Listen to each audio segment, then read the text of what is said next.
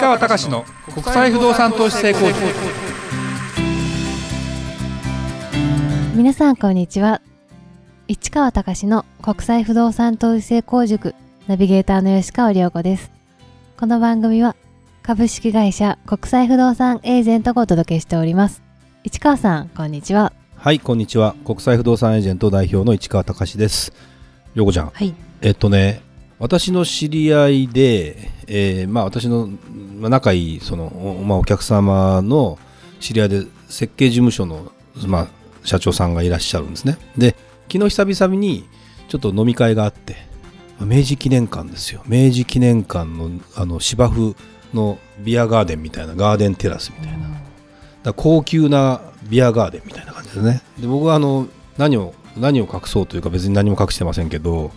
明治記念館で結婚式挙げたんですね。あそうなんですね。昔。高いのよあそこ。でそこでお庭にお庭で撮影もするわけで一応天気が良かったのでちょうどなんだろうな。で披露宴はもちろん部屋の中でやったんだけど、はい。バーッとカーテンが開いてで庭がバッと映ってで外行って写真撮影しましょうとか言って。だから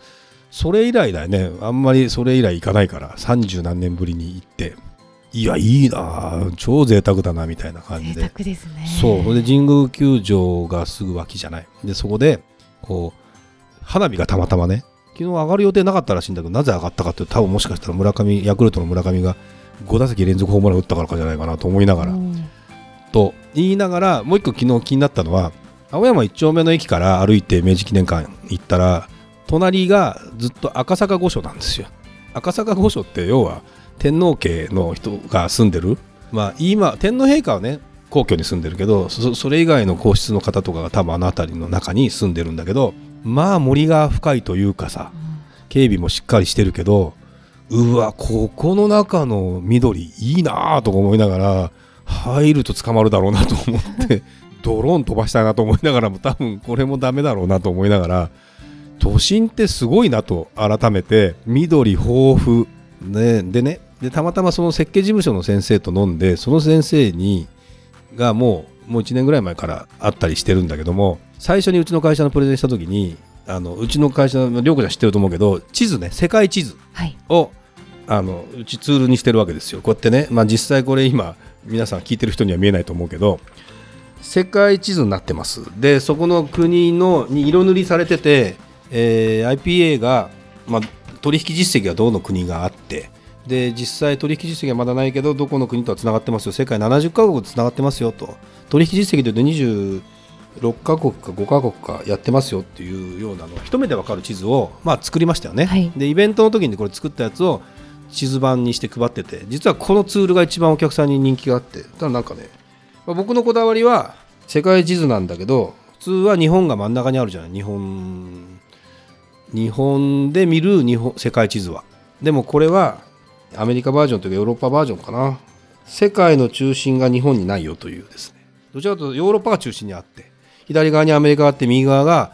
えー日本がある、まあ、ファーイースト極東と呼ばれる地図ですね。これがあの世界から見た日本だよっていうことを分かりやすくするためにこういう地図を作って、えー今ツールとしてあって、まあ、裏側はアメリカの地図だったりするんだけども非常にこのツールにこのツールをねやたら褒めてくれるんですよこの先生が。これが嬉しくて。でやっぱりね地図オタク地図が好きなもうね前も言ったかもしれないけどもう地図オタクなわけですよ。地図見るの大好きで。だから各国行った時にも含めてこの地図を頭の中に入れておくのが大好きで。でで多分海外不動産好きな人はこの地図を見るのも好きだろうなと思ってこの地図を作って、まあ、もちろんそれが全体の何パーセントいるんですか何割いるんですかって話になるとそんなにメジャーな話ではないんだけども。でもこれを眺めてるだけでもそのじゃあ距離感ね。アメリカまでの1万キロというのはどういうもんなのかとか。今ロシアで戦争ねあのウクライナで戦争が起きてるがどんな距離感なのかとか。そのそういうものなんかを分かってやっていくためにはものすごくいいなと思いながらこの地図をまた改めて、えー眺めてみるとなんかねこれをもうちょっと進化させていきたいですね。うちの会社もね。で、まあ本来地球儀が一番いいんだけどね。地球儀が一番いいんだけど地球儀今度分かりにくく小さくなりすぎて地球儀でものすごく分かりやすくしようと思うとものすごく大きな地球儀になっちゃうし。ですね。でもあのうちの会社はねあのずーっと一生回ってるような地球儀みたいなものがうちの会社にオブジェとしてありますんでね来た時にはぜひ見てっていただきたいと思うんですけど大きな地球儀をね買おうと思ったことがあるんだ高いのよ地球儀って。だからなんかねうんまあももっと欲しいよねと思いながら、まあ、それはちょっと後々の話としてですねやっていきたいなというふうに思いますが今日のじゃあ本題いきますか。はい、えー今回は日本のマンションデベロッパーがここ最近アメリカへ進出。今まで国内一辺倒だったのについにアメリカへ。でもどこも同じパターンですねというテーマです。お願いいたします。はい。あのー私あのー海外の不動産を日本の投資家とか資産家の方に、えーもういち早く、まあ、資産の分散というか日本の不動産だけだといろんな意味でリスクもありますよと海外に行くことで、えー同じ資産を持っている時に見え習いにならないような、まあ、あ分け方をした方がいいんじゃないですかと。で現にアメリカの不動産を何年か前に買った人が、まあ、何人もいますけどみんな儲かってます。でそれはそうなんです。なんでかというと儲かりそうな物件しかうちは紹介してないからそうなってるんです。でドイツの物件なんかも、まあ、手放した方もいらっしゃいますけど基本的には損切りした人はいません。全部買った値段よりは高く売れてる。まあアメリカほどの勢いではないんだけどっていうようなことを思っていてそれを目の当たりにしててじゃあ日本の僕は日本のマンションデベロッパー出身なのでこういう話をマンションデベロッパー事業としてもできるんじゃないかなと思って何度も日本のマンションデベロッパーの人とかに会って話もしたんですが5年前ぐらいからいろんな話をしてたんですがまあ食いつかない全然東南アジアに行って開発やるんだという一辺倒です。で東南アジアも見てますけどなかなか日本の人が今出てってこれから人口が増えてこれから経済も成長してじゃあマンションもどんどん売れていくよなんて話っていうのはもう供給過剰だからそうそう簡単にうまくいかないよと。もちろん1個2個成功することはあってもそう簡単にいかないよと。でリスクもいろいろあるよということでだから先進国のアメリカに行ってアメリカで別に土地から買って建物を建てるとなると許認可も含めてすごく大変だから中古の建物を買ってバリューアップさせて数年間保有して賃料上げてそれで売ったら利益出ますよと。これって別にそのマンションデベロッパーじゃなくてその不動産のことをかじっててアメリカに興味ある人だったら結構やってるんですね。例えば僕の知り合いで仲良くさせていただいてる方で、えーうちにもすごくうちもお世話になってる社長さんでいうと5億円のニューヨークでマンハッタンでずいぶん前ですよ。5億円で買って10億円で売ったとかね。まあ今はそれが10億円で買って15億円で売るのかわからないけどそんなようなことをやっているとかっていう会社っていうのはちらほらあるんだけども日本のそのマンションディベロッパーとかっていう人たちにそんな話をしてもまあオーナー社長じゃないからっていうことも当然あるんだけどもなかなかその話までいかなかったんですよね。それがここに来て私がいたす古巣の会社もアメリカで進出してやりたいと言ってるんでえーってなかなかそんなこと想像できないような会社さんももうアメリカで不動産買っている。まあアパート数十億円の物件を買ってそれをバリューアップしてっていうようなパターン全部一緒なんだけど。でもそれはまあ一緒のパターンってのは僕はいいと思うんだけどもやっぱりねまあまあなんだろうな。遅いとは言いませんけどそれは何がそうなってるのかっていうとこのコロナでまあねマンションデベロッパーってもう日本は人口が減ります。で東京の土地代も高安くない。で建築費も高い。で新築ってなかなか供給できませんね。で中古の物件を買ってリフォームしてきれいにしてっていうビジネスもどこもやっている。安く買えなかったら商売にならない。でコロナになる前はじゃあホテルだったらいいんじゃないと。でホテルビジネスホテルをどんどん作ったり、えーしてその方が収益上がるからいい物件にもなるしでホテル事業も始めたとこがいる。でもコロナになってホテルがダメになりましたと。これはねとにかくやっぱそのそれでちょうどねその頃からアメリカの不動産どうなんだろうっていうふうに調査し始めた会社が多いんだよね。だから僕が言うのはちょっと早すぎたのかもしれない。で3年ぐらい前にそのコロナになって自分たちでいろいろ勉強しに行ってやって今やっと買えましたみたいな。だから、まあ、僕らの商売からすると僕らの情報源だけで買うとは限らないし彼らも自分で動き出したら自分たちのルートで引っ張ってくるので人の意見なんかあんま聞かないでやるっていうパターンが多いのであんま商売的な話としては面白くもなんともないんですよ。だけど何が言いたいかというと僕からすると必然なわけ。当たり前なの。そんなアメリカでやりましょう。でそれをドイツでもやりましょうって話は前から言ってんの。だってドイツって供給不足であだよ。だから物件出せば全然売れるの。でリフォームも含めてやるやる技術だって絶対あるし。でもやらない。みんなそこまで頭が及んでいない。でこれをでもあんまり声高に解いててもそこについてくる会社もないしそれをやり始める頃にはまた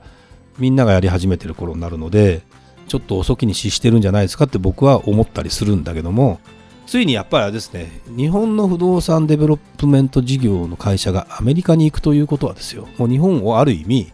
見切ったというかですね。まあでもしょうがないですよね。新しいものをもう作らない方がいいんだよ日本も。どんどん今あるものを有効活用してそのバリューを上げていくっていうパターンにしていくっていうかそれか地方再生でうまくやっていくんだけどもそれもやっぱあるものを生かしてやっていくっていうパターンに多分なっていくはず。だから税金の面も減価償却の考え方も日本流でやり方やってきたけどもうワールドワイドの基準に変えないと本当はダメなんだろうなという気もするのでやっぱりね今言っておきたいのはほら見たことがこれ来たぞと。だから今からやる人についてはヨーロッパの物件とかを僕ら紹介もできるし絶対やっといてほしいしアメリカに関してなんかはもっともっとその一般的に市場に出回ってるというか一つの会社だけで仕入れるんじゃなくて僕らの提供するような情報とかを本当にちゃんと聞いた上でそれがいいのか悪いのかっていうの見てほしい。絶対聞かないんだよね。あのね自自社の社員を使ってやるのよ。これだけこれだからやっぱりね悔しいね。ある意味。だからもうみんなねうちの会社をなんぼのもんじゃいぐらいしか思ってないと思う。でも絶対僕は情報を持ってるしうちの会社はもっともっと分かってるから有効に使ってほしい。このポッドキャスト聞いてくれたらすぐ行くね。そうですね。でねだからもう申し訳ないけど担当者は勉強不足、うん、だから、まあ、失敗しないんだけどねそれでも。難しくないからやってることが。だからうんどうなんでしょうねっていう気はすごくするので本気でやろうと思うんだったらそんな話は聞いてほしいけどね。だからちょっとなんか半分このテーマを考えながら半分愚痴ってるような感じもするんだけどしょうがないな。ほら今頃来てるじゃんみたいな感じなんだわけですよ。でもねやっぱ新興国のリスクの方が怖いね。スリランカね。スリランカってあれあれですよね。ディレクターさんね国があれ万歳したというかうちの国倒産しましたみたいなことをやってそれでスリランカの通貨がガークって下がったでしょ。でスリランカで不動産開発やってる日本の会社あるのよ。大変かもしれないよね。って思うとそういうリスクとか考えると新興国にミャンマーだってもう軍事政権になって三菱商事がやってる案件とか含めて全部止まっちゃったりしてて。こういうこととかを考えるとアメリカでとかそのドイツでとかっていうあのまたこういう時ねイギリスだとかねすごいその高いところに行きたがるんだな。あの社内で議論しても役員が聞いたことないなこの街って。それだけの話だからね言ってる話って。もう何なんだろうと思うようなことが多くて。まあまあね昔であるあるで関西の会社が世田谷の梅ヶ丘ですって言って物件どこだか知らない役員がと。なのだからどこでも六本木やれみたいなだからあかんのよ。と中国中国の人は買うのと一緒じゃんこれっていうような世界だったりするのでもうねそういうような勉強不足で分かんないでやるよりは分かる人にちゃんと聞いてやってほしいしうちの会社の宣伝不足でもあるんだけどちゃんとそういうところをね分かった上でややんないと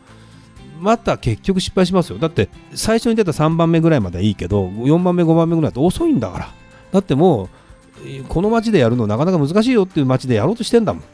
聞いてると。もうやめた方がいいんじゃないのって本当は言いたい。でやってる担当者もそう思っている。だけど会社はそれで行くから行くしかないっていうその会社って何なのという世界なわけ。でも僕みたいな経営者やってるとそこの責任を取らないでどうすんねんっていう話になってだからねでもそう思うとさビジネスなんて金あれば何とでもなっちゃうぐらいの不動産ビジネスってある意味うーん悔しいなと思いながらですねやったりもしてるのでぜひねちょっとそんなことも踏まえながらうちの会社が注目される日を頑張って作っていきたいなと思います。はい、ありがとうございました。それではまた次回お会いしましょう。